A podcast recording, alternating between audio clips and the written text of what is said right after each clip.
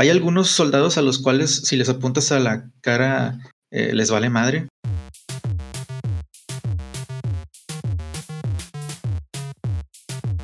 Hola y bienvenidos a un episodio de Chulada de Juegos, en donde hablamos de juegos que nos gustaron o que causaron un impacto en nosotros. Yo soy Redacted Snake y estoy aquí con mi compañero. ¿Qué tal todos? Yo soy Ranger. Y en este episodio vamos a hablar de Metal Gear Solid 2. Metal Gear Solid 2 es un juego del 2001 de Konami y pues salió para Play 2, obviamente después del, del éxito de Metal Gear Solid 1. Kojima desde el primer Metal Gear, que salió en MSX, no tenía pensado sacar una secuela.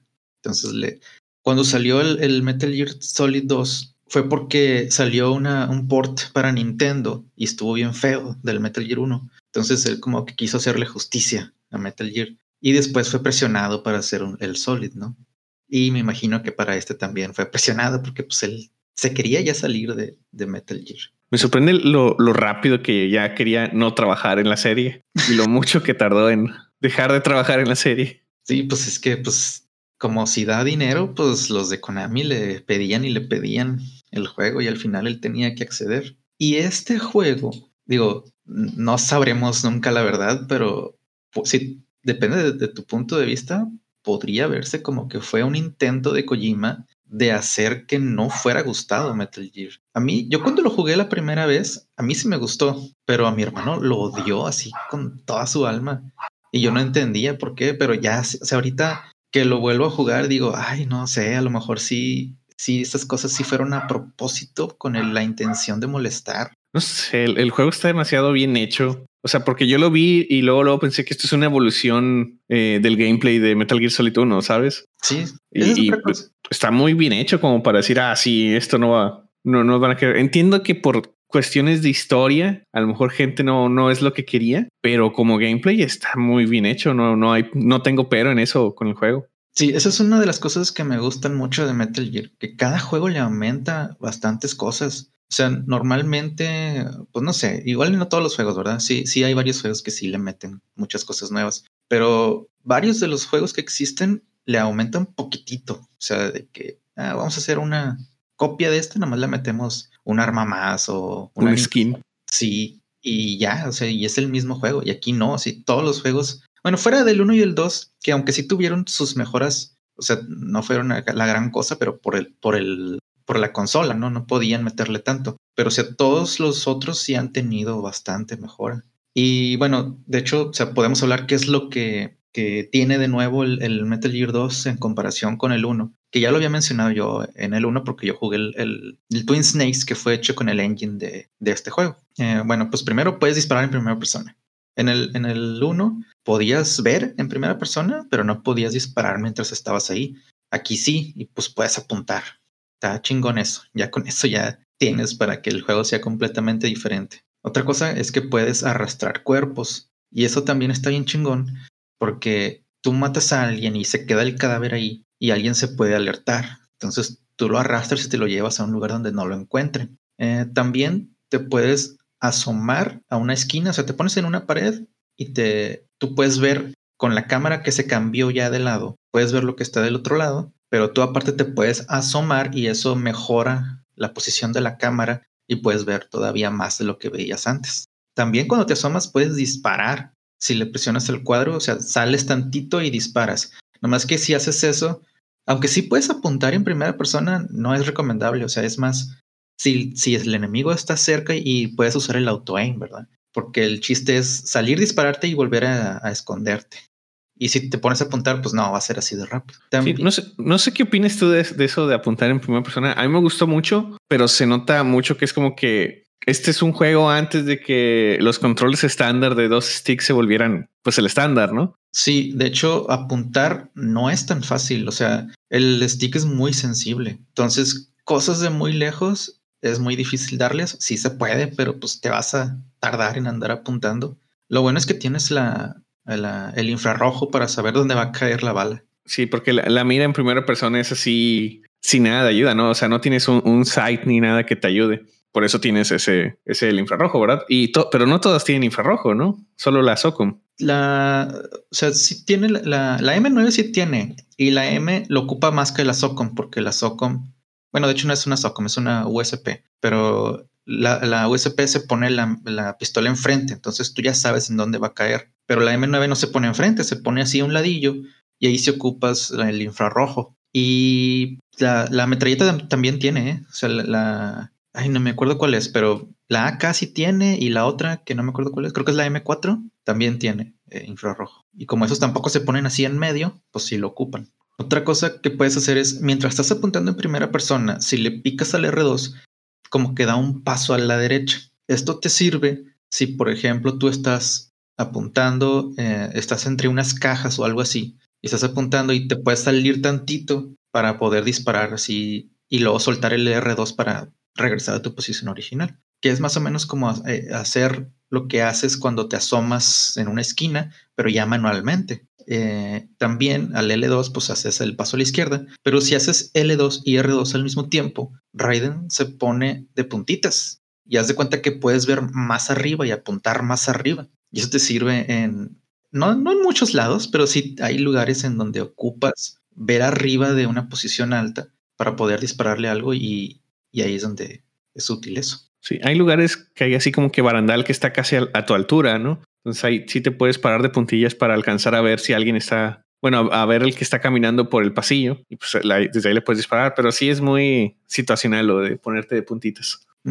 También te puedes colgar en, en ciertos lugares donde haya barandal, o sea, te, puedes tirar al otro lado y colgarte del piso eso te sirve pues para pasar desapercibido, o sea, tú puedes pasar por donde está un enemigo, pero no te va a ver porque tú estás abajo. Y eso te tienes una barra de energía que es la que te dice cuánto tiempo vas a poder estar agarrado. También estando ahí, tú puedes darle al L2 y R2 para que se asome Raiden, o sea, tú puedes levantar la cabeza a la altura del piso y poder ver en primera persona qué hay ahí. Si haces eso, la barra se, se gasta más rápido, pero si haces eso 100 veces, eh, tu barra se convierte en barra nivel 2 y aguantas más tiempo. Sí, recordaba que había manera de mejorar el, tu grip, tu fuerza de, agarre, pero sí era realmente no necesario. ¿eh? Con, la barra nivel 1, pues te pasas todo. Creo que es más como que un, easter egg, una broma ahí de que puedas, puedas mejorarla. Sí, y lo, malo, lo también es que pues esa barra es por personaje, ¿verdad? Entonces, si, si estuviste sacándola con Snake, pues no la vas a tener con Raiden. Vas a tener que volver a hacer tus tus pull-ups para poder subir de nivel.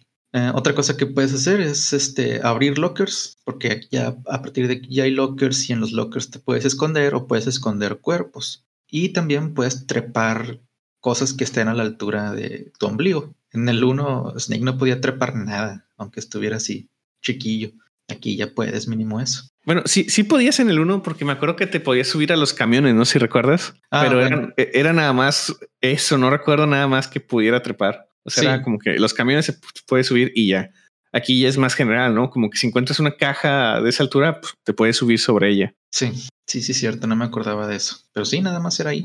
También puedes hacer el hold up, que es le apuntas a alguien por detrás y él levanta las manos cuando haces el hold up, el, soldado se va a quedar así por un rato, no se va a quedar para siempre. Entonces, pues tienes dos opciones, o lo duermes, o bueno, lo matas si quieres, o te vas rápido de ahí, ¿verdad?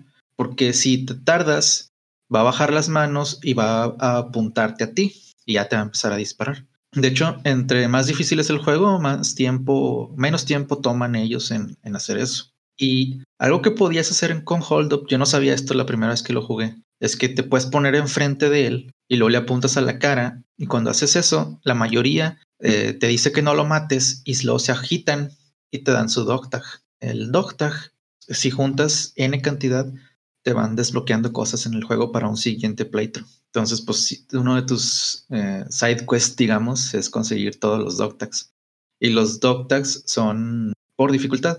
O sea, si tú juegas en fácil, va a haber, no sé, 30 dog tags. Y si juegas en normal, va a haber 40 doctags, pero o sea, no son los 30 que ya tenías más 10, sino que son otros 40 completamente diferentes. Entonces, si quieres tener así el, total de doctags, tienes que jugarlo en todas las dificultades. Las cosas que desbloqueas pueden ser balas infinitas o stealth camo y cosas así. Hay algunos soldados a los cuales si les apuntas a la cara eh, les vale madre y para que te den su doctag lo que tienes que hacer es dispararles en la mano. Obviamente con una pistola como la Socom, no, no con el tranquilizar. metralleta. o con metralleta también, ¿verdad? Pero con metralleta pues se va a escuchar el disparo. Bueno, con, las, con la pistola también, a menos que tengas el silenciador. Y ahora sí ya, ahora sí les da miedo que les apuntes a la cabeza. También una de las cosas que puedes hacer es, cuando tú agarras a alguien para poder hacerle, para ahorcarlo, pues tú lo puedes arrastrar igual que en el 1. Pero si te descubren y te empiezan a disparar, tú puedes agarrar a alguien y llevártelo como escudo. Y los soldados, o sea, fuera de que sea un accidente, o sea, le pueden disparar y, pues le da la bala a, él en lugar de ti. Pero ellos por lo general van a tratar de no dispararte mientras haces eso. O sea, por miedo a matar a su compañero. Eso está bien chido. Sí, y de hecho es bien necesario porque la verdad si te encuentran, son, o sea, rápidamente te tienen rodeado, ¿no? Entonces si puedes agarrar un escudo, te da oportunidad de hacer un camino para escaparte. Sí. Y otra cosa que me gusta de este juego es que aquí, a diferencia del 1, cuando te veían en el 1, era una alerta instantánea y aquí no. Aquí te ve uno y él tiene que pedir ayuda. Entonces, eh, bueno, aparte de que ellos tienen metralletas silenciadas, entonces si él dispara, no con eso se activa una alarma, está silenciado. Entonces, a veces te disparan primero y luego se van a correr, pero eso no activa la alarma. Hasta que él llama por radio, se activa. Entonces tú tienes tiempo de evitar la llamada y puedes, o sea, ya sea matarlo o puedes destruirle el radio, que es algo que no sabía yo también en mi primer playthrough. Pero si le apuntas al radio y lo destruyes, ya no puede hacer nada, entonces ya no importa si te ve. O sea, él se puede ir corriendo o te puede disparar, pero pues no, no van a llegar los demás a ayudarle. Sí, y de hecho, eh, pero eso también puede salir contraproducente porque me acuerdo mucho de un área en el que los enemigos están haciendo así como que reportes constantes de que de todo bien o todo bien. Y si no quedas a uno o evitas que mande su mensaje de todo bien, preguntan por radio, ¿qué, qué está pasando? No, ¿por qué no? ¿Por qué no reportan? Y mandan gente a investigar. Sí, de hecho eso pasa en, en todos lados. O sea, cualquier soldado que tú mates o duermas está haciendo su reporte y si, si no contesta, si, si mandan a alguien. Y de hecho, si tú lo agarraste a media llamada, eso ya hace que sospechen, porque o sea, el, soldado empezó a hablar y luego se cortó la llamada y entonces ya dicen, hey, ¿qué pasó? Y mandan a alguien. Pero eso lo puedes evitar que se convierta en una alerta si escondes el cuerpo. Si no lo encuentran, nada más dicen, no, pues no está. Ah, bueno, regrésate. O sea, ya no hacen más por, por buscarlo. Sí, está medio. Se saben que algo le pasó, pero pues no lo encontramos y bye. Sí. Y una última cosa que en realidad sí, honestamente nunca lo usé fue que le puedes disparar a los extinguidores. Eso te sirve para dos cosas. Una puede ser para estunear a los enemigos un ratillo y la otra es que puedes usarlo como humo para ver los rayos infrarrojos. Con Snake tienes los cigarros. Con Raiden no me acuerdo que tengas cigarros, pero, pero creo que obtienes los, los infrarrojos muy rápido, ¿no? Que yo recuerde los, los agarrabas así en los primeros cuartos. Sí, realmente igual que en el 1, no es tan grande el lugar. O sea, yo los recordaba más grandes, pero ahora que los estoy jugando es como que ah, son, pues son como que dos, tres secciones con, con estas cosas, ¿no? Y, y como se me hacían muy chiquitos, pues todo está relativamente cerca. Puedes conseguir muchas cosas muy rápido, la verdad.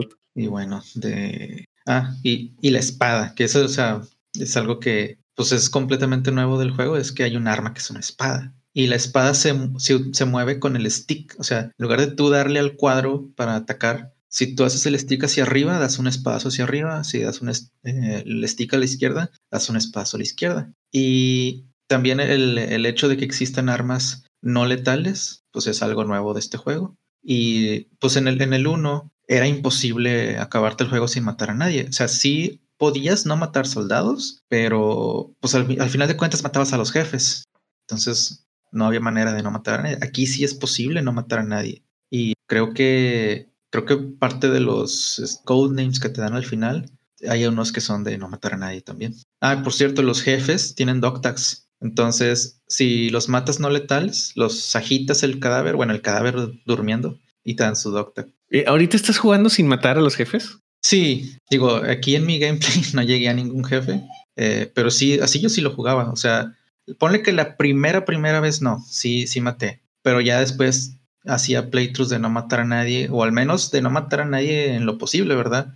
O sea, si hay escenas en las que se activa fuerzas una alarma y te vienen cuatro soldados y pues está muy difícil pasarlos y matarlos. Y ahí ya sí mataba, ¿verdad? Pero sí, o sea, tanto a jefes como a soldados normales, yo sí lo intentaba hacer sin matar. Ya, yo, yo ya maté gente. Solo porque me, por ir rápido, no me desespero ya, bye.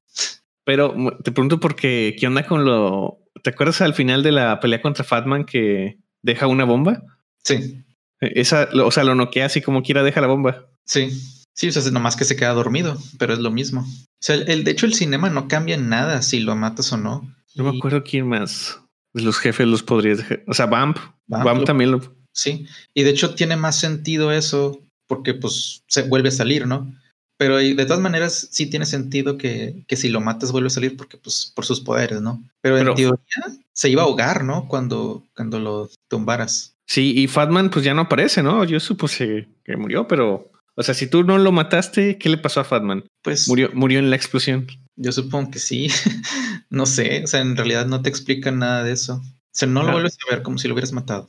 Ok, cosas de, de gameplay. No, no. solo era para que tuvieras un reto. No se lo tomen tan en serio. Bueno, y hablamos de las cosas nuevas. otra cosa es que en el Metal Gear Solid 1 había una sección de Previous Missions o algo así se llamaba, donde te daban eh, un resumen de lo que pasó en los juegos anteriores, del Solid 1 y Solid, bueno, del, no del Solid, de los que no son Solid 1 y 2. Aquí también existe eso, pero lo que te ponen es una cosa que se llama como que la verdadera historia de Shadow Moses y es la historia de, de esta Natasha, que ella cuenta su lado de la historia y, lo que pasó en, en, Shadow Moses. Es una, es una, es un libretillo de 10 hojas y las hojas están cortas porque pues tiene letra grande y se acaban muy poquitas palabras ahí. Entonces eso te lo puedes leer rápido y no hay pedo. El problema es que cuando lees eso se desbloquea un escrito de 129 hojas. Siguen siendo así hojas chicas, pero qué hueva leer 129 hojas. Y ahí te explican de, un güey que recibe el escrito de,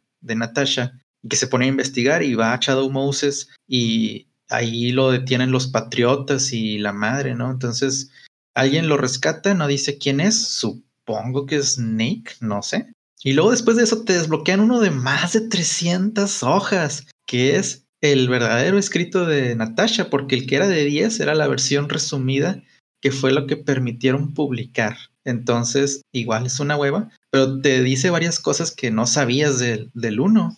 Porque, por ejemplo, ahí hablan de Richard Ames. Ames no se, no se menciona en el 1. Y Ames es un patriota. Era ex esposo de Natasha.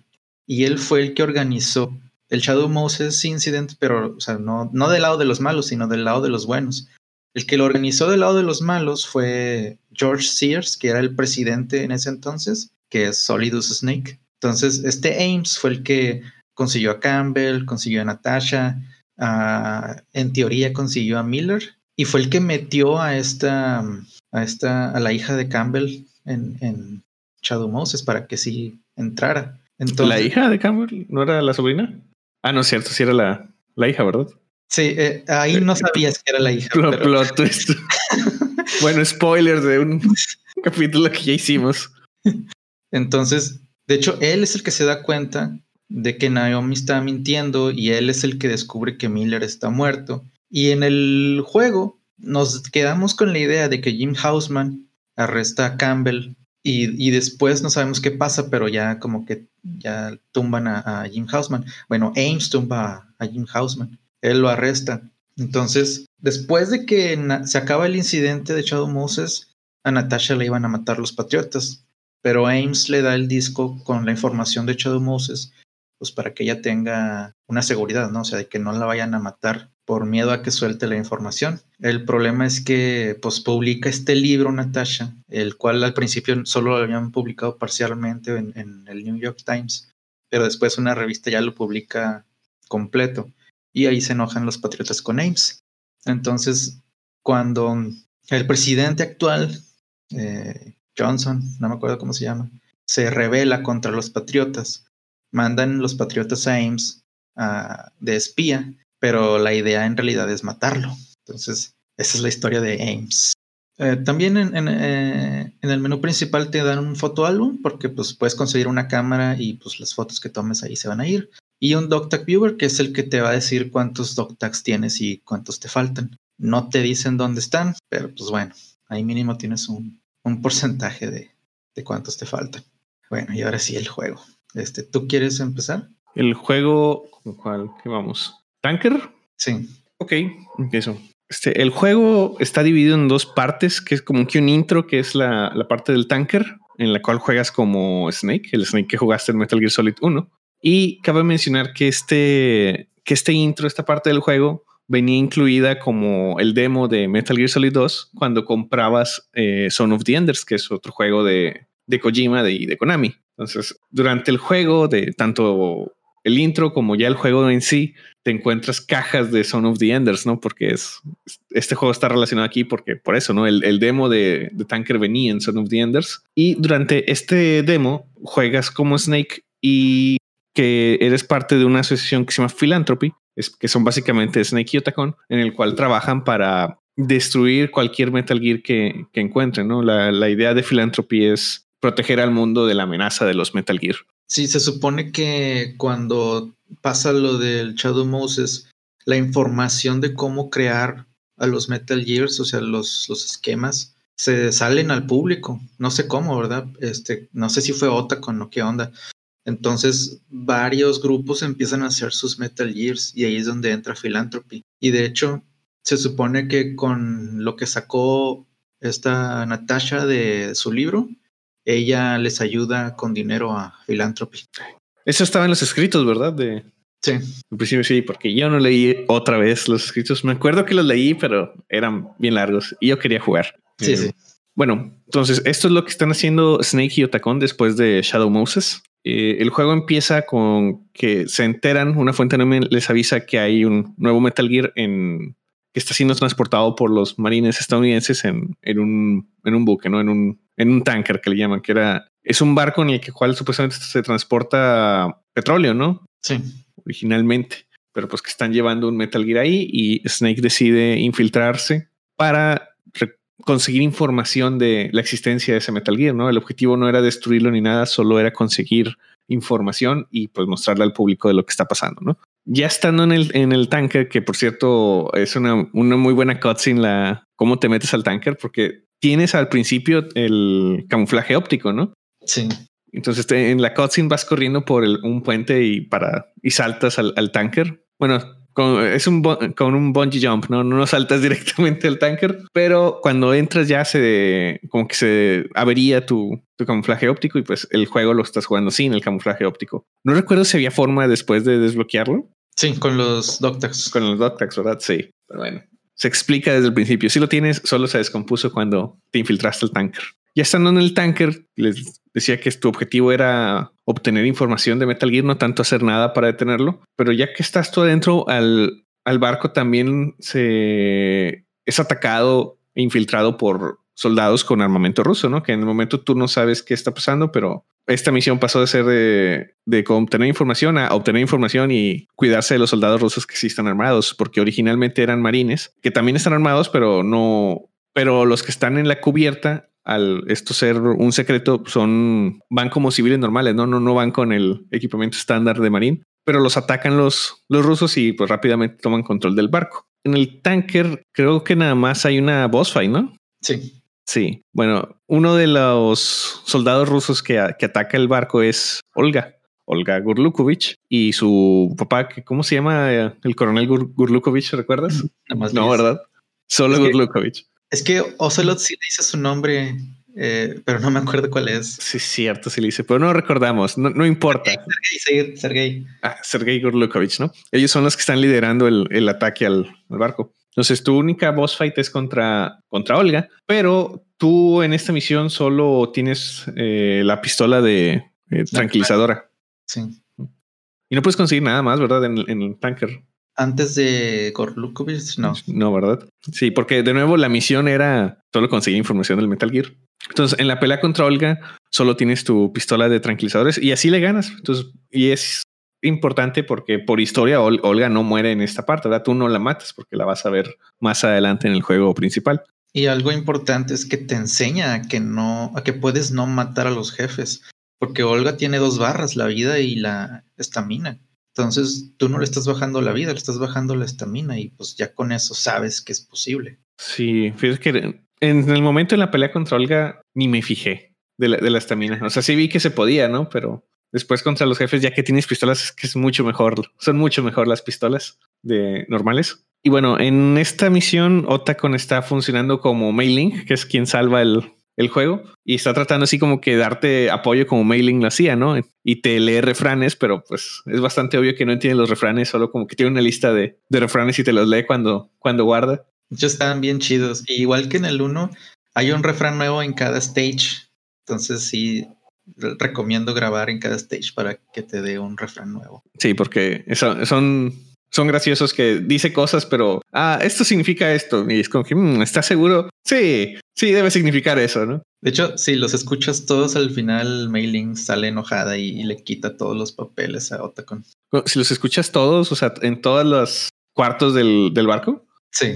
Esos easter eggs que no vi. Pero bueno, este en el barco, pues te infiltras y llegas a el hangar donde están guardando Metal Gear y tu objetivo ahí es tomarle fotos, ¿no? Tienes una, una cámara como lo tienes en 1 y tu, la misión que trata con es tomarle fotos de diferentes ángulos y súbelos, ¿no? A, súbelos a internet. O bueno, a un programita que hizo Otaco, ¿no? Pero pues, el objetivo era este. Ya que estás en el hangar y estás tomando las fotos, ya que las consigues la, información, tanto Gurlukovic como Ocelot hacen su aparición, porque ellos ya tomaron el, control del barco, solo como todos los marines están abajo en el hangar, no se habían dado cuenta, pero ahí es cuando los atacan, ¿no? Y pues aparentemente lo que quería Ocelot y Gurlukovic son, eran pues tomar el control de, Metal Gear, ¿no? Robárselo. Pero ya estando ahí, Ocelot por alguna razón mata a Gurlukovic, a Sergei, y Ocelot es el que se que termina con el Metal Gear.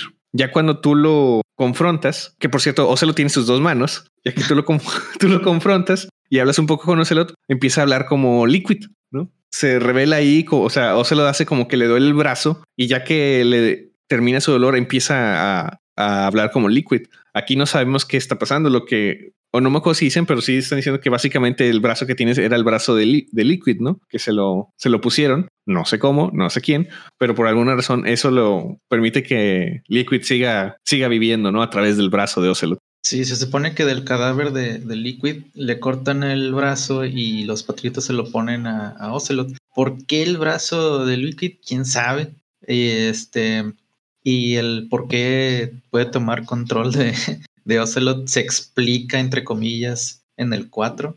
Y de hecho, o sea, había una explicación chida del 3, pero pues la decidieron no hacerla canónica. Y hubiera estado más chida la del 3, pero bueno, cosas raras que pasan en el Metal Gear 2. Sí, esto es de lo, de lo más locochón que pasa, que con el brazo lo controla. Pero bueno, realmente ahí, termina el, el, tanker, ya que consigues la información del Metal Gear, se la envías a Otacon pero Ocelot y Gurlukovich atacan a los marines y Ocelot, al tener control de Metal Gear, básicamente destruye el barco y se, y se va con Metal Gear, ¿no? Y tú te quedas ahí y al momento de que empieza el juego per se, ya después del tanker, no sabemos qué pasó. Se cree que Snake murió en ese, en ese ataque, ¿verdad? De hecho, encuentran el cadáver. O sea, sí, eh, sí existe el cadáver de Snake que fue encontrado y pues por lo tanto Snake está muerto. Y bueno, aquí, o sea, hasta ahorita estuvimos jugando con Snake y, pues era lo que esperábamos, porque tanto en el demo como en trailers, pues tú veías a, Snake. De hecho, o sea, el Metal Gear Solid 1 tuvo un trailer en el cual estaba Snake y Merrill así back to back disparándole a, los libros que te lanza este Psycho Mantis. En el trailer del 2 hay una escena muy parecida con Snake y Raiden. Entonces, de hecho, yo cuando vi ese trailer, yo pensé que Raiden era mujer y yo dije, ah, es la Merrill de este juego. Y pues no, ¿verdad? O sea, te hace un plot twist acá bien cabrón Kojima y te dice, no vas a jugar con Snake, vas a jugar con Raiden.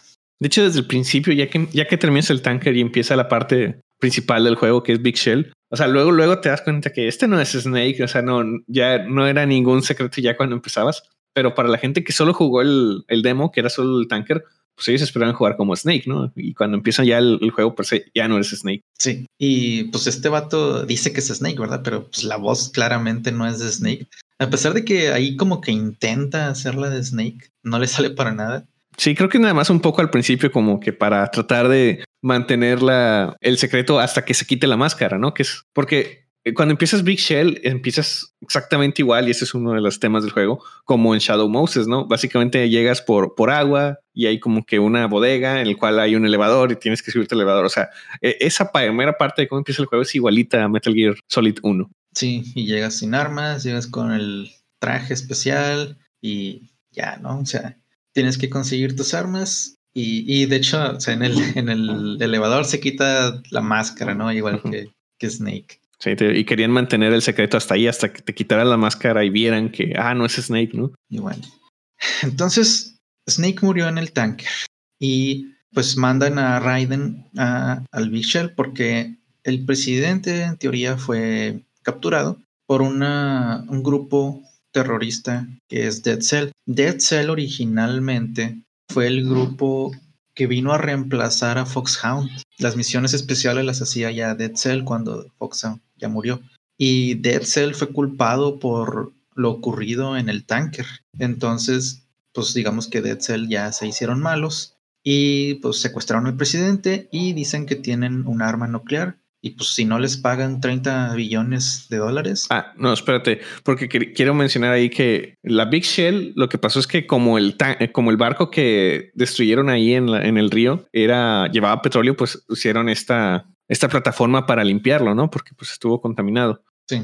Entonces, cuando mandan a, a, Raiden, bueno, cuando Raiden empieza ahí, él tiene el código de Snake se lo cambian estando ahí en la, en la misión. O sea, el Campbell es el que le dice, no, tu nuevo código va a ser Raiden, ¿no? Y no Snake. ¿Por qué? No, nada más porque sí, básicamente. Que de seguro fue para evitar confusiones después, ¿verdad? Pero sí, sí, le pusieron otro. Pero bueno, e, eso es Big Shell, ¿no? Big Shell es la plataforma de limpieza del, del desastre que pasó por, cuando destruyeron el, barco, ¿no? Y ahora sí, Dead Cell son los que terroristas que tomaron control ahí, pero no, no dicen que tienen un arma nuclear.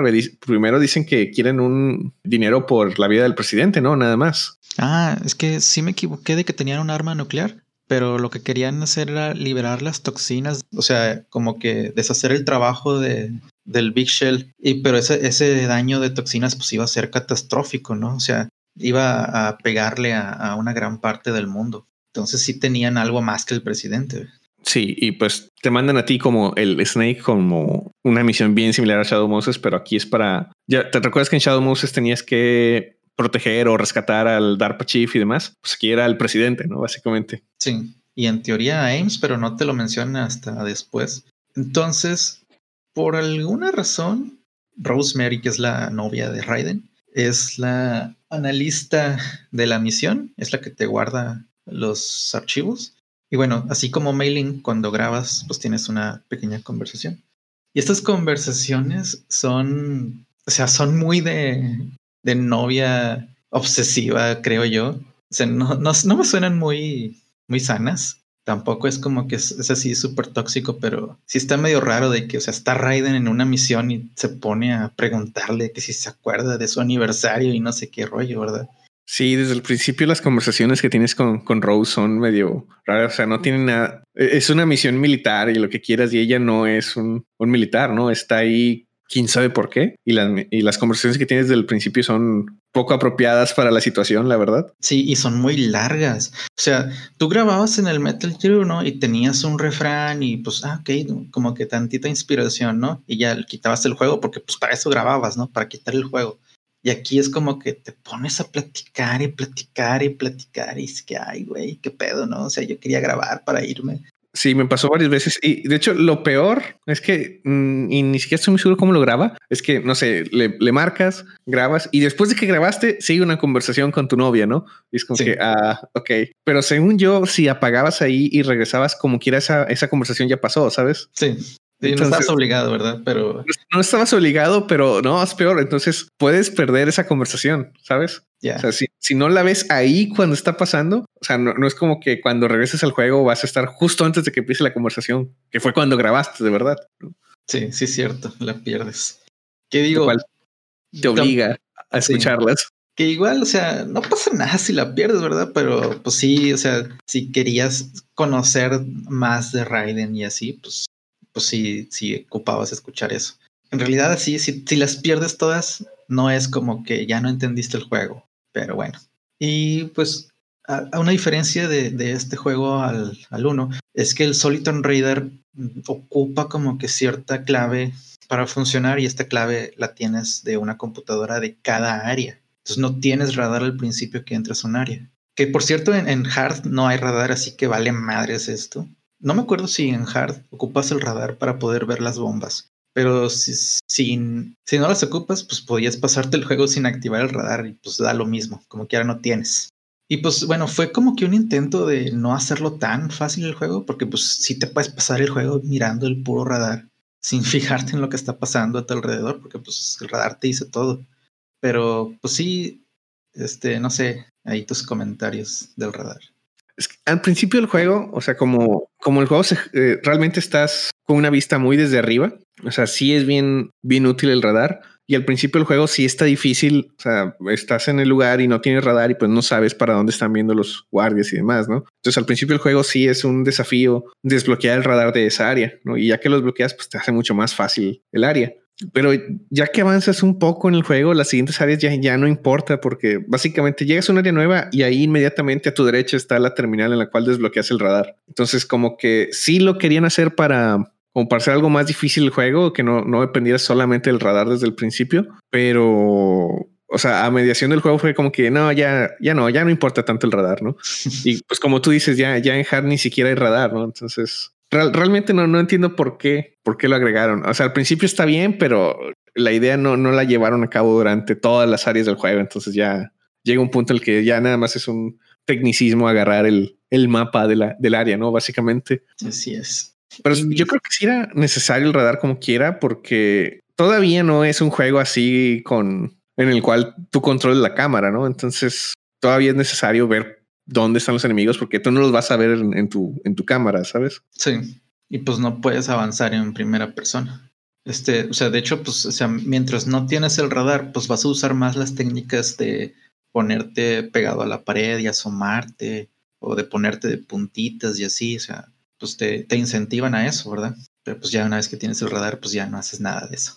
Sí, de hecho, cuando tienes el radar, yo lo que me la paso haciendo es usando la primera persona para ver por el pasillo, ¿no? Y avanzo y me detengo a ver, avanzo y me detengo a ver, cosas así. Pero pues ya con el radar ya no ocupas hacer eso. Ay, por cierto, lo que no mencioné es que aquí existe un AP sensor, que ese es un sensor de personas. Y lo que hace es te da un, un vipeo o una vibración cuando hay alguien cerca. Entonces, cuando no tienes radar, eso es muy útil, porque pues si no andas en primera persona, pues tienes que caminar, pues te va diciendo como que aguas, por aquí hay algo, ¿no? Sí, te, y va, va vibrando, ¿no? O sea, vibra la, el control con, con eso, pero lo que te dice el juego es que si mientras esté eso no vas a tener, no va a vibrar por ninguna otra cosa. Que no recuerdo bien qué, qué otra cosa causaba en vibraciones del juego. Pues disparos, tanto que das como que recibes. Sí, la verdad, al principio el juego sí se me hacía padre el AP sensor, pero pues ya, o sea, en el momento en que consigues el radar en el área, ya, era completamente innecesario. Sí, bueno, y en hard, pues sí te, sí te funciona también. Lo malo es que, pues, o sea, tener el IP sensor, pues te quita de tener la ración y así, ¿no? Es uno de los problemas. Ah, sí, porque también cuando estás buscando bombas tienes que tener el sensor de bombas, ¿no? Entonces. Ah, sí. Sí, te, obligan a no usarlo siempre, básicamente. Ah, una mejora que tiene este juego sobre el 1 es que aquí tener una tarjeta de nivel tal eh, ya no es necesario tenerla equipada para que se abra la puerta, ya se abre en automático. Ah, sí, cierto. Yo me acuerdo, o sea, lo empecé a jugar y no me acordaba si ocupaba tenerlas equipadas, pero pues siempre funcionó, ¿no? Entonces, yo creo que en este juego, o sea, hay más ítems que puedes tener equipados así, pero solo puedes tener uno, ¿no? Y por lo tanto, pues quitaron eso de, porque en, Metal Gear Solid 1, no sé tú, pero yo siempre tenía pues la, la llave equipada, ¿no? Para poder abrir estas cosas. Sí. Y de hecho, era peor en los que no eran Solid. Ahí tenías, o sea, si la puerta era nivel 2, tenías que tenerla nivel 2. No había una carta, una tarjeta que ya eran todas las tarjetas. No, no podías, no eran para abajo también, o sea, no podías equiparla de nivel 5 y abrir todo. No, ya en el Solid pues lo mejoraron, ¿verdad? Ya es una sola carta, una, sola tarjeta, pero pues... Por, obvias razones lo arreglaron. Sí. Y luego ya en el, en el 2, en el Solid 2 ya se dejaron de mamadas. Y bueno, aquí hay cosas curiosas. O sea, igual que en el 1, pues tienes el, el codec, puedes hacer llamadas y así. Y tienes a al Campbell, que es el que pues, te va a andar diciendo de la misión. Tienes a Rosemary, que nada más pues para grabar.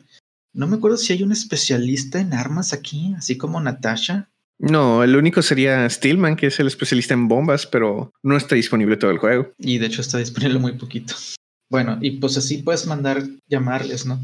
Y por ejemplo, una de las cosas que pasan es que si te vas al baño de mujeres y le hablas a Rosemary, se enoja contigo porque dice, hey, ¿sabes dónde estás? Y estás así como que, mm, no. Y luego, y luego este dice, no, no debes de estar ahí. Y luego Campbell dice algo así como que, bueno, no puedes culparlo por querer estar ahí. Está medio raro.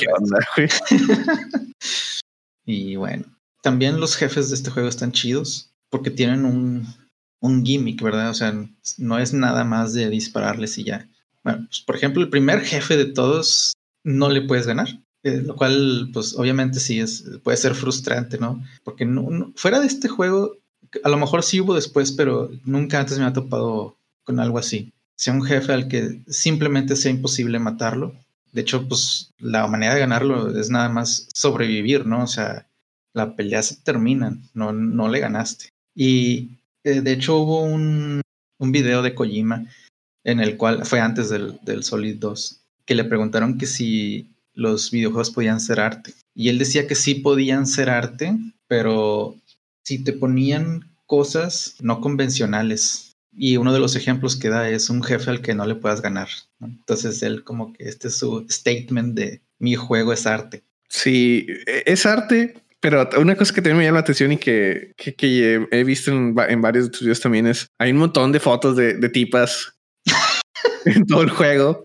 Entonces, por, un lado, Kojima dice, oh, sí, los juegos son arte, mira que este jefe que no puedes ganar. Y, y de hecho, Metal Gear Solid 2 tiene temas bien, bien, bien deep, ¿no? Muy, muy, muy profundos y adelantados a su tiempo.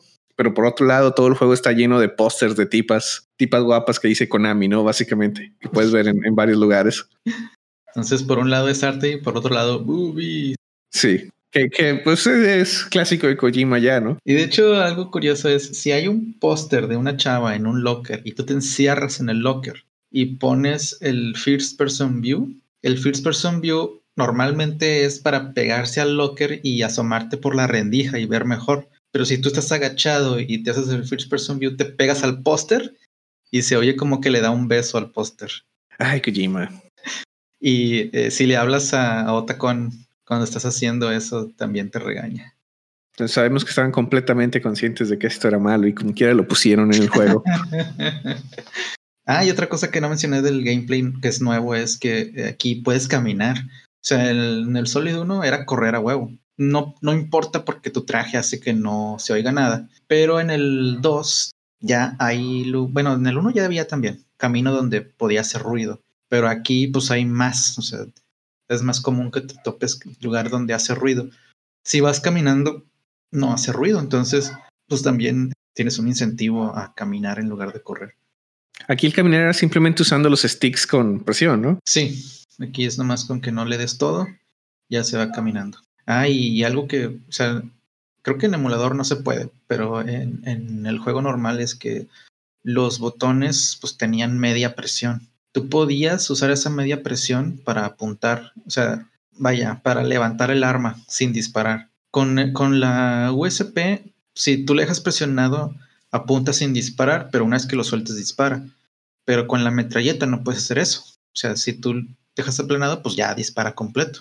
Aquí no me acuerdo porque no lo jugué en emulador y no puedo saber, pero en el Play 2 original con los con los botones con, con presión, podías levantar la pistola presionando ligeramente el botón y si lo soltabas, bajaba la pistola, ¿no? Nada más es, lo que hacía.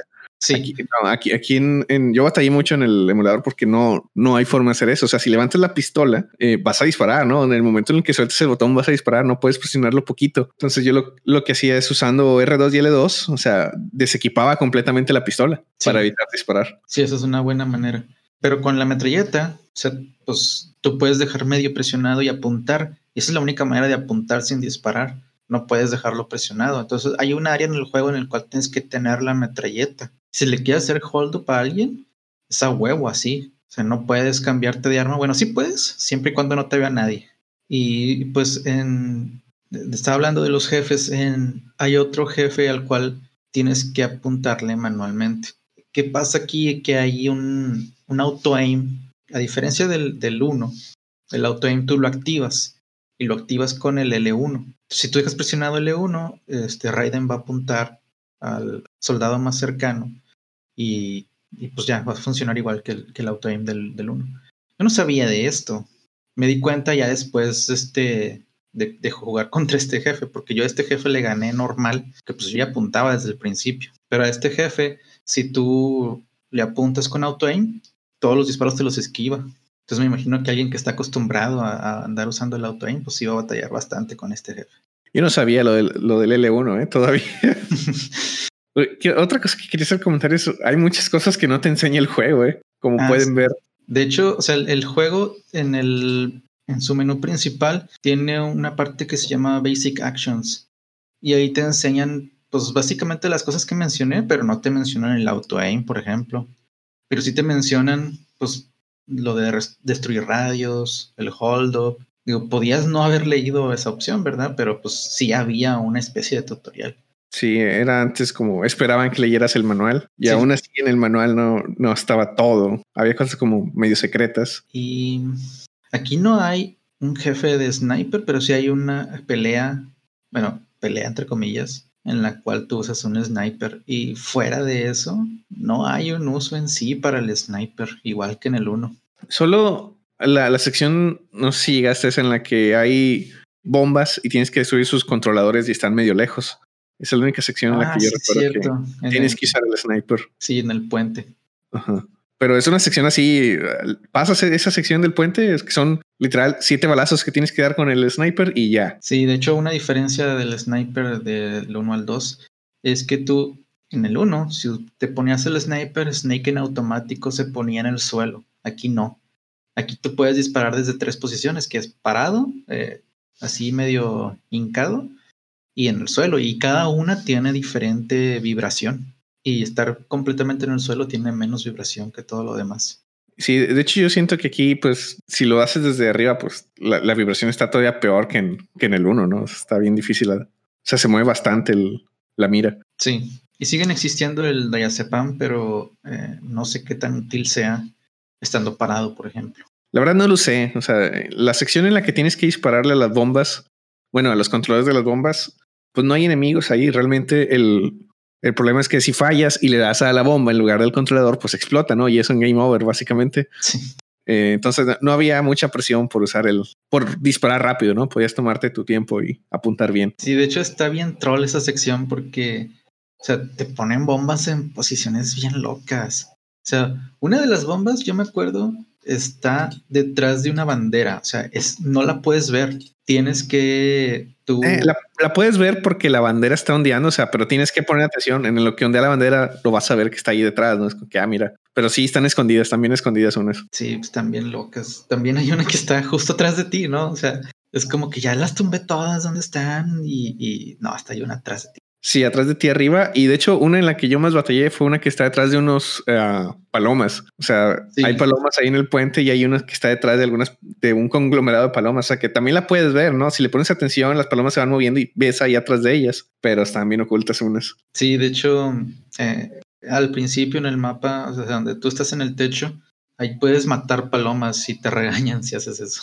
Bueno, y pues Así como este juego intenta ser una copia del 1 en cuanto a los eventos, una de las cosas que pasan es que existe un ninja. Entonces, claramente no es el ninja del 1, pero se hace llamar... Creo que es primero se hace llamar Deep Throat, ¿no? Sí. Y luego después dice, no, bueno, no, y se cambia el nombre. Y pues el chiste de esto es que en teoría era un Solid Snake Simulator organizado por los patriotas y era como que ver si el soldado perfecto, entre comillas, Snake, podía ser formado si le daban las mismas condiciones que, que tuvo Snake. Entonces, pues, o sea, la manera en que entras, el, el que tengas que rescatar a cierta persona, que, le, pues, que alguien se muera de un infarto sin explicación, que haya un ninja, todo eso te lo ponen como para ver si tú te conviertes en un Snake. Y al final, plot twist, pues ni siquiera era un Solid Snake Simulator. Era un. Ah, ¿Cómo era? era? También eran tres S, pero no me acuerdo cómo se llamaba. No, no me acuerdo tampoco. Pero bueno, el chiste es que, o sea, este Ocelot, que es un patriota, le vendieron la idea del Solid Snake Simulator pero esa no era la, la real. La real era del, de una AI que quería ver si podía condicionar a una persona para hacer lo que él quisiera. O sea, pues tenía que eh, matar a Dead Cell y tenía que matar al presidente y tenía que este, matar a, bueno, a Solidus, ¿no? Entonces que, que esas son cosas que en teoría pues Raiden no haría. Pero pues estando en ese contexto que le ponen, que ellos inventaron, pues sí lo va a hacer, ¿no? Y pues a final de cuentas sí mata a, a George Sears sin necesidad de matarlo, porque ya se le había caído el chistecito. Pero pues también George Sears, este, pues prácticamente le pide que lo mate, ¿no? O sea, él también no tiene por qué ponerse a pelear con Raiden. Ay, por cierto, bueno, no sé si sabías que la espada tiene un modo no letal. No, según yo, o sea, te dan la espada y, pero ya cuando te la dan ya es bien, bien avanzado el juego, ¿no? No, no hay muchos enemigos ya normales. Sí, ya es con puros enemigos de alerta, pero la pelea con, con sólidos, pues es con espada. Entonces es posible no matarlo si, lo, si le das al no letal. Eh, la espada se, se convierte en no letal si le das al cuadro. Lo que la hace es. La voltea, ¿no? Sí, la voltea. De hecho, no me acuerdo si, si George Sears te da un dog tag, porque pues no puedes mover el cadáver, porque una vez que le ganas ya se acaba el juego. Pero pues sí es posible no matarlo. De todas maneras se muere, ¿no? Porque pues, se cae a la estatua y así. El, el juego se, tiene un montón de plot twist y aparte de un mindfuck. O sea, de que el, al final de cuentas Campbell no era Campbell, era una inteligencia artificial y esa inteligencia artificial es la que está probando, es de los patriotas y, quiere probar el condicionamiento social, ¿no? Te pide que apagues el juego y yo ya lo iba a pagar, la verdad. O sea, yo dije, no, yo confiaba en que era parte de lo que tenía que hacer. Y mi primo que ya lo había jugado me detuvo, me dijo, no, no lo pagues. Yo, me acuerdo mucho, o sea, porque el juego toma temas, o sea, habla de temas ya, ya avanzado. Al final el juego habla de fake news y cosas así, ¿no? Y de la era de la información y demás. Y llega un momento en el que pierdes, o sea, te, te mata un enemigo, pero en la, en la pantalla de Game Over todavía estás ahí tú jugando. O sea, realmente no moriste, solo, solo te estamos en la pantalla de Game Over, pero en una esquina a la, derecha todavía se ve que el juego sigue, ¿no? O sea, te dice game over, pero tú debes de seguir jugando porque todavía está dando el juego. Y también a veces pues, te dicen, apaga la consola, cosas así, ¿no? Para ver si les haces caso, básicamente. Sí, de hecho, o sea, cuando tú mueres, dice mission failed. Y cuando pasa eso, dice fission mailed. O sea, esa es, la manera en que te das cuenta que no es real. Pero yo sí caí. O sea, yo sí dejé de jugar y dije, ¿qué pasó? Yo sí, yo no había muerto. Y pues sí, o sea, es así como que para detenerte para que no te lo acabes, ¿no? Entre comillas. Sí, es como que rompiendo la cuarta pared un poquito, ¿no? Sí. Si alguna vez se confundieron con las historias de Metal Gear, este es el juego que empezó con eso, con esas cosas, la verdad. Yo creo que la historia del brazo que toma control del cuerpo es así en, no nada más de Metal Gear, de todos los juegos, la más rara que existe. Eh, supongo que existe lo más raro. Pero no sé, lo que, lo que quiero llegar es que en el 1, pues había una historia con, con, principio y fin y algunos temas. O sea, cualquier persona puede jugar Metal Gear Solid 1 y entender la historia, ¿no? Pero en Metal Gear Solid 2 ya, ya se pone muy, muy locuchón. O sea, empezando con lo del brazo que toma control, todo, todos los temas que está tratando de información falsa y demás. Aquí es cuando la historia de Metal Gear se vuelve, se vuelve un desmadre, ¿no? Y a partir de aquí ya es, ya ocupas haber jugado todos los juegos y haberlo investigado tantito para entenderle. Este es el juego que para mí hizo esto en la historia y ya, ya no lo, ya no hay vuelta atrás. Sí. Y pues este es más un juego de que o lo amas o lo odias. O sea, es muy difícil que alguien esté en un punto medio. O sea, porque o te hizo clic lo que intentó hacer el juego o todo te molestó, ¿verdad? Sí, como podrán notarlo, a mí sí me hizo clic. Cuando lo jugué, este juego era como que, uff, este tipo de historias se pueden contar en videojuegos, ¿sabes? Y eso agrégale que, que, el gameplay está chido, o sea, es lo que jugaste Metal Gear Solid 1, pero mejorado básicamente el gameplay. Sí, a mí también, también me hizo clic. Sí, se me hizo bien chingón el juego. Y bueno, del juego normal, eh, ¿tienes algo más que decir? No, realmente. O sea, el, el, juego en sí hace un montón de cosas diferentes, pero la, la base del juego, el, el, sneaking y demás es Metal Gear Solid 1 otra vez. De hecho, literal son las mismas armas, ¿no? Casi. O sea, nomás cambia la SOCOM por la USP, pero funcionan igual. Solo agregaron un par de cositas extras y el ver en primera persona, que es que le agrega mucho al juego, la verdad, el, ver en primera persona y apuntar en primera persona. Pero afuera de eso es un gameplay muy similar a Metal Gear Solid 1. Lo, lo que más impacta el juego es la forma en la que presenta su historia y los temas que toca, ¿no? Sí, de hecho, o sea, de armas agrega la M9, agrega el Grenade Launcher, que no existía tampoco, y un PSG tranquilizante, por si quieres pasar la, la pelea de... de sniper con tranquilizador, ¿verdad? Así es. Pero también, o sea, era así como todas las armas, o sea, podías encontrarlo. Y pues ni modo, ¿verdad? O sea, ya lo tuviste que hacer matando. Ah, y otra cosa es que aquí, o sea, la, la, la pistola que encontrabas en el 1 la encontrabas muy rápido y yo creo que muy fácil. O sea, sí era posible no encontrarla, pero pues yo creo que eran mucho más las personas que la encontraban que las que no. Aquí la, la M9, que no te la dan, es muy fácil que no la encuentres al principio. De hecho, o sea, algo que no mencioné, hay un cinema en el cual tú vas a, y conoces a Pliskin, ¿no? Ahí con, con Bump. Pero antes de que pase eso, tú recibes una llamada de código en el que te dicen, hey, en el strut, hey, está pasando algo, ¿no? Entonces te dice Campbell, órale, vámonos al Strut A, pero no tienes arma. Entonces, si tú te vas al Strut A, llegas sin arma y pasa el cinema que, que normalmente pasa, pero Raiden sin arma, ¿no? Entonces, nomás está ahí viendo como pendejo. Si llegaras con un arma, llegas y ya estás apuntando, ¿no? O sea, estás así como que listo para la acción. Pero normalmente, o sea, si haces caso, vas a ir y vas a llegar así nomás, así como que, ay, espero que no me maten. Y, y, el, y el punto es que la M9 está en el lado opuesto. Si te vas al Strut B, ahí es donde está la M9. Sí, de hecho yo batallé al principio que, o sea, seguí el camino que me dijeron y, oye, está bien difícil, hay, hay muchos guardias y no tengo nada para, para detenerlos. O sea, mientras no tenga la tranquilizadora, pues es puro sneaking con cosas, ¿no? Y a, y a veces no, no daba más. Ni, ni una caja tenía para esconderme a del juego. Sí, y pues sí está medio raro que hayan hecho eso, o sea, que no te hayan dejado la pistola tan rápido.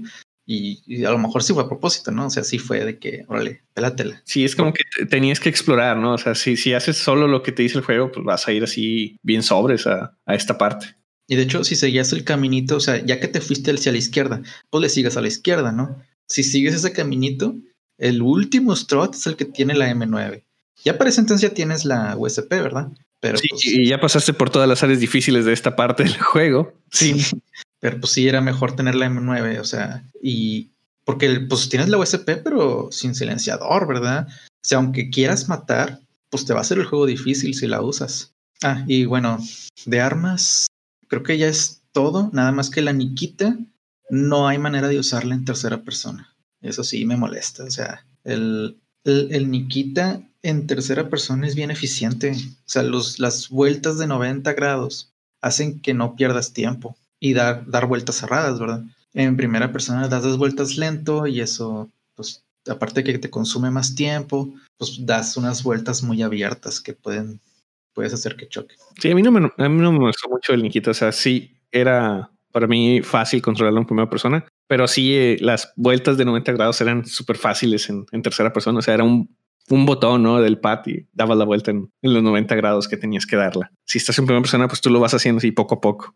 Ah, y una de las cosas que tampoco mencioné es que existe un micrófono direccional. Te lo dan ya muy avanzado en el juego y pues en realidad así para el juego, pues sí lo puedes usar, pero no es tan útil. O sea, el chiste es que puedes eh, detectar soldados a distancia o si están detrás de una pared o algo así, tú podrías apuntar y escuchar sus pasos o escuchar si están hablando y así.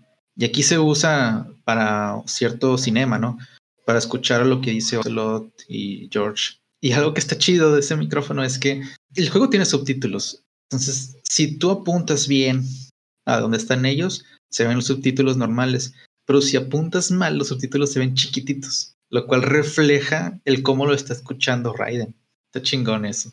Sí, el audio también va cambiando, ¿no? Entonces, o sea, si está escuchando bien, ah, se van bien los subtítulos bien. Si no, se van haciendo chiquitos y el, el volumen del audio va bajando, ¿no? Entonces, ahí en, en esa cutscene sí tienes que estar apuntando con el micrófono para pues para escuchar, ¿no? Y luego entran más personas al cuarto y, o sea, tienes que apuntar a la cierta, a la persona que está hablando. Sí. Y luego cambian, o sea, las personas que están hablando tienes que andar tú moviéndote de un lado a otro para poder escuchar bien. Ah, y bueno, este, y pues ya les había contado la historia de Ames, pero aquí en el juego pues sale Ames y Ames pues tiene la idea de que como Johnson, que es el presidente, eh, traicionó a los patriotas y pues él es un patriota, ¿no? Él tiene la idea de que los patriotas van a mandar un asesino a matar al presidente. Entonces piensa que es Raiden. Pero pues en realidad mandan a Ames, o sea, los patriotas se enojan con Ames porque le dio la información a Olga, no a Olga, a Natasha. Entonces mandan a Raiden a matarlo. Entonces le ponen el Fox Die y hace que, bueno, no, no es el Fox Die. Lo que hacen es que le desactivan el marcapasos a Ames para que sea una cosa más que parezca del Metal Gear 1. y también otra cosa que no mencioné es que el, el presidente, como traiciona a los patriotas, pues ya sabe que van a mandar a alguien a matarlo, ¿no? Entonces cuando ve a Raiden, él dice, pues a ti te mandaron a matarme, pero por alguna razón, él sabe que el agente de los patriotas es una ninja mujer. Entonces, no sé por qué va y te agarra las pelotas. Entonces, digo, era más obvio otra manera, ¿no? Había que confirmar de alguna manera. No, no sé, otra vez voy a decir que hay Kojima. Todo era bueno, pero decidió agregar cosas innecesarias. pues igual y del juego normal ya es todo.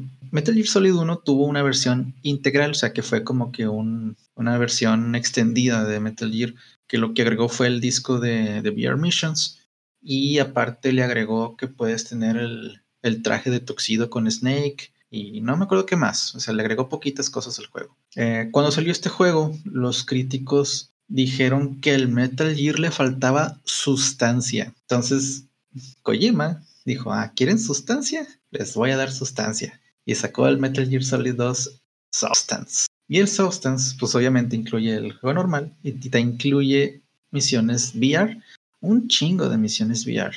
Haz de cuenta que las misiones están divididas por personajes. Al principio nada más tienes desbloqueados a Snake y a Raiden y cada uno tiene las mismas misiones pero con modificaciones. O sea, por ejemplo, eh, no me acuerdo cuántas son, pero ponle que son 10 de sneaking, ¿no? Entonces, tienes 10 de sneaking de Snake y 10 de sneaking de Raiden, pero no son las mismas. Entonces, este, también tienes las de sneaking Socom, que son de matar a todos. Y existen los de Weapon, que son de todas las armas, igual que en el 1. Y existe una versión First Person Mode, que es, es la que he platicado, de que aquí la cámara está fija en primera persona. Y pues tú caminas y giras con el stick izquierdo, pero no es un giro muy, o sea, no es como si estuvieras jugando un juego de un, first person shooter, o sea, como que gira con cierto grado, ¿verdad? O sea, no, no puedes tú girar en tu eje, por ejemplo, tienes que estar avanzando mientras giras, lo cual es molesto. Y aparte, o sea, como no puedes mover la cámara hacia arriba y hacia abajo, de todas maneras tienes que apuntar, o sea, tienes que usar el R1 para poder apuntar hacia arriba o hacia abajo. Entonces sí es un modo muy extraño que pues, igual, o sea, como que fue un experimento para ver si podían sacar un Metal Gear de primera persona y pues creo que no, no les quedó bien. Hay otro modo que la verdad no sé cuál es porque no lo he desbloqueado, pero ah, aparte de esas misiones, que pues, son esas misiones con ocho personajes, cada una con variaciones, existe una alternative missions que son también, digamos, VR missions, pero aquí ya no es así en un mundo virtual, ya es este como si estuvieras ya en, los escenarios de, del juego, en los cuales tienes objetivos que son bomb disposal, te das cuenta que hay N bombas y las tienes que desactivar, igual que como lo haces en, en, el juego. Elimination, que es pues de matarlos a todos, este sería como el modo advanced del, del VR missions. Y Hold Up Mode, que es, es, en lugar de matarlos, te dan una pistola sin balas y tienes que hacerles el freeze y cuando les haces el freeze desaparece. Entonces ya cuando les haces a todos, eh, ya pasas la misión.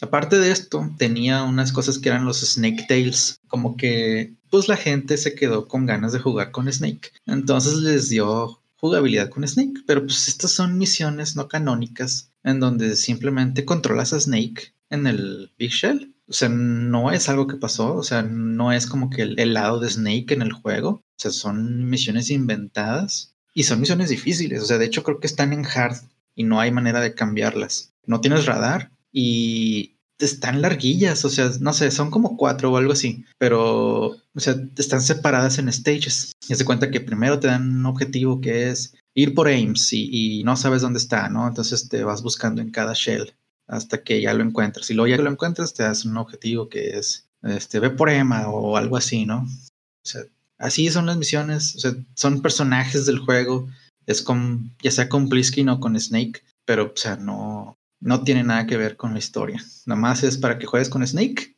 y te calles el hocico. No están chidas, la verdad. O sea, la historia te la dan con, con letras. O sea, te cuenta que entre cada stage hay así como que un briefing y es así de que una pantalla completa de texto y ya. Entonces, cada misión tienes así tus seis páginas, o sea, una por cada stage y esa es tu historia y pues tú pediste esto, ¿no? O sea, ya. Y fuera de eso también hay un modo skateboarding. El modo skateboarding está chido, pero eso es de cuenta, o sea, no tiene nada de sentido porque pues estás jugando patinetas en, en el Big Shell. Es un Tony Hawk con personajes de, de Metal Gear. Y pues eh, está padre, o sea, es un buen extra. No me quejo de eso. Pero pues sí, básicamente el, el Substance fue creado como para decir, ah, esto es lo que querías. Bueno, ahí está. Es un juego que no, no te va a hacer pensar, te va a quitar a Raiden. O sea, bueno, ahí está Raiden en las VR missions, ¿verdad? Pero, o sea, te da misiones con Snake y hasta te deja jugar en patineta. No sé por qué en patineta. Me imagino que como con Fatman hicieron esto de que ya es que anda en patines él. Sí. O sea, pues como quiera para el juego principal hicieron, programaron patines, ¿no? Ya no era mucho, mucho más trabajo programar también la patineta. Este creo que es un, un engine completamente diferente. ¿eh? Ah, o sea, ves el engine y no, o sea, como que sí es diferente. O sea, como que agarraron el engine de, de un, un, Tony Hawk. No sé, no sé de quién es los Tony Hawks. No creo que sea Konami. Pero pues sí, o sea, puedes hacer todo lo que haces en un Tony Hawk. Y bueno, pues de, de Substance es todo. Algo que, que, no mencioné es que este juego, bueno, aparte del, del plot twist acá que no te esperabas, que es que no juegas con Snake, juegas con Raiden. Yo siento que Kojima lo que quería hacer era que como que decir, tú eres Raiden, o sea, tú el jugador eres Raiden. Tú estás fingiendo ser un, un super espía, pero pues en realidad es una persona normal. Bueno, Raiden no es sí que digas normal, pero o sea que, que pues tiene pues, sus defectos y pues es un humano, ¿no? O sea. Y esto es una simulación, es algo que dice mucho. porque Raiden realmente ha entrenado en puras simulaciones. Sí, él menciona que, que, estuvo en cientos de VR missions, ¿no? Que en teoría son estas las que estás jugando en el Substance. Y también, de hecho, menciona que él estuvo en el VR de Shadow Moses. Entonces, no sabemos muy bien si, si Shadow Moses, el que jugamos, fue una VR mission, si es lo que en verdad pasó.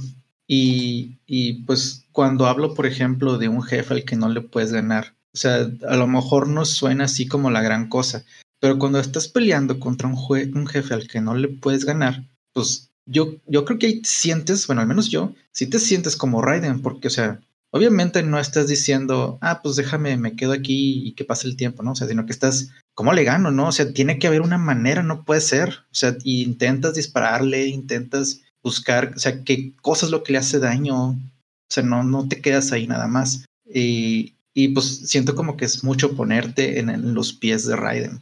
Y bueno, pues no sé, a lo mejor para muchos no fue así, o sea, fue de que, pues bien X, o sea, que pues nomás no le puedes ganar y ya. Sí, yo, creo que si le, si le, pones atención, o sea, si encuentras estos, o sea, este mensaje que quería decir Kojima de eh, esto es un juego, ¿sabes? O sea, te, te, sientes muy, muy, chingón por hacer estas cosas, pero solo es un juego, ¿no? Sí.